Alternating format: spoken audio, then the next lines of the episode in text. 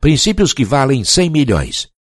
Estas instruções vieram de Andrew Carnegie, que começou como um operário comum numa fábrica de aço e conseguiu fazer com que esses princípios lhe trouxessem uma fortuna maior que 100 milhões de dólares.